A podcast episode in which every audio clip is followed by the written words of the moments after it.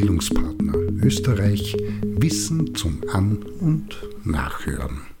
Ein Beitrag zum Thema Seele. Eine Begrifflichkeit, um die sich im Alltagsdenken sowie religiösen und spirituellen Kreisen allerlei Vorstellungen und Mythen ranken und der für nicht so Denkende oft sonderbar genutzt und verwendet wird im Sinne von innere, immaterielle, immer schon dagewesene und unsterbliche Essenz des Menschen, die über deren Tod hinaus Bestand hat und wirkt. Und so wird ein Geist oder Gespenst beziehungsweise sind übersinnliche Erscheinungen als die Seele eines Menschen interpretiert, die aus unterschiedlichen Gründen nicht in das Reich der Toten oder in den Himmel gehen kann. Seele haben in diesem Verständnis nicht nur Menschen bzw. Lebewesen, sondern auch Objekte und Naturerscheinungen und die Ideen reichen darüber hinaus zu einer Welt bis hin zu einer Kosmosseele, in der alles eingeht und mit der alles eins ist und wird. Hier erkennt man auch leicht, wenn Frau Mann und divers möchte, dass sich eine Verbindung zu den Religionen und spirituell-esoterischen Gruppierungen herstellen lässt, die den Begriff in der Vergangenheit stark instrumentalisiert, denken wir an Schuld, Sünde und Sühne genutzt und eingesetzt haben, und das dauert bis heute an. Warum das so ist, beziehungsweise Menschen an dem Konzept Seele festhalten, hat mit großer Wahrscheinlichkeit damit zu tun, da herrscht in der Forschung Einigkeit, dass über dieses unter Anführungszeichen einfache Konzept vieles, was jenseits der Vorstellungskraft der Personen, die daran glauben, liegt, fass, begreif und erklärbar wird. Und nicht nur das mindert die Idee der Unsterblichkeit und des Fortbestehens nach dem Tod, also ein Leben nach dem Sterben und dem Tod, die Angst vor ihm.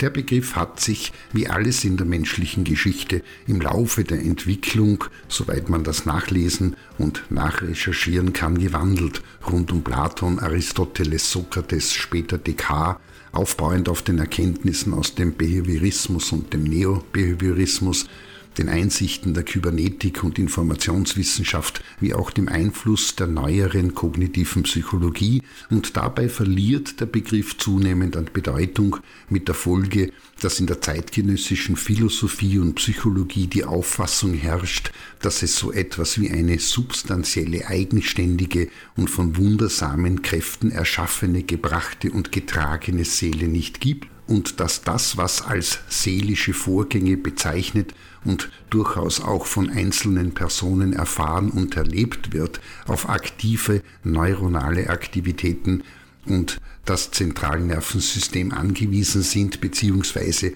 auf deren Aktivitäten im lebenden Organismus passieren. Und auch das ist nicht des Wissens bzw. der Weisheit Ende. Wird aktuell darüber nachgedacht, ob ein genetisch und hirnphysiologisch über Jahrmillionen geprägtes Lebewesen nicht doch mehr als bloß mess- und beobachtbares spüren und zum Ausdruck bringen kann, als ein biografisch in wenigen Jahren gewachsenes.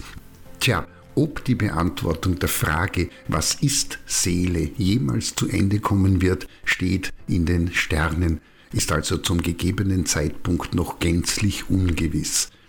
Im alltäglichen Sprachgebrauch, zumindest was den Bildungsbereich anbelangt, hilft es, wenn man unter Seele die Gesamtheit aller Emotions- und Gefühlsregungen sowie das Gesamt der geistigen Vorgänge beim Menschen versteht. In dieser Vorstellung ist unter Anführungszeichen Seele weitgehend deckungsgleich mit dem Begriff Psyche dem griechischen Wort für Seele. Und Psyche ist das, was durch Körperwahrnehmungen, die sogenannte Interozeption und die Selbstbeobachtung, Introspektion, im subjektiven Fühlen und Erleben sowie im Bewusstsein und der Intentionalität des Menschen meint seine Gerichtetheit auf Ziele, Werte, Zwecke und ähnliches aufgefasst werden kann und stellt ihm insgesamt geistig-seelische Prozesse dar. In diesem Sinne Seele ist, was noch kein Mensch gesehen hat, und über ihre Existenz, ihr Sein und Wirken wird seit Jahrtausenden diskutiert, heftig Theorie geschmiedet und Modell gebildet. Wer weiß, was die Zukunft bringt, wenn beispielsweise in diese Diskussion die Forschungsergebnisse des österreichischen Quantenphysikers und Nobelpreisträgers Anton Zeilinger mit der Quantenteleportation eingehen. Fakt ist, wir stehen nicht am Anfang, aber am Ende sind wir noch lange nicht und was bleibt, ist ein stets distanziert kritischer Blick auf diese Begrifflichkeit.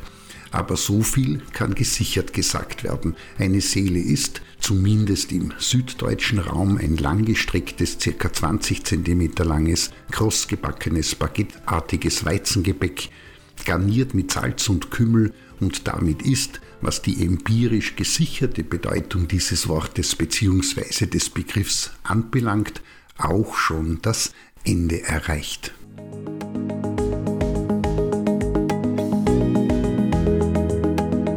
Das war Bildungspartner Österreich Wissen zum An- und Nachhören.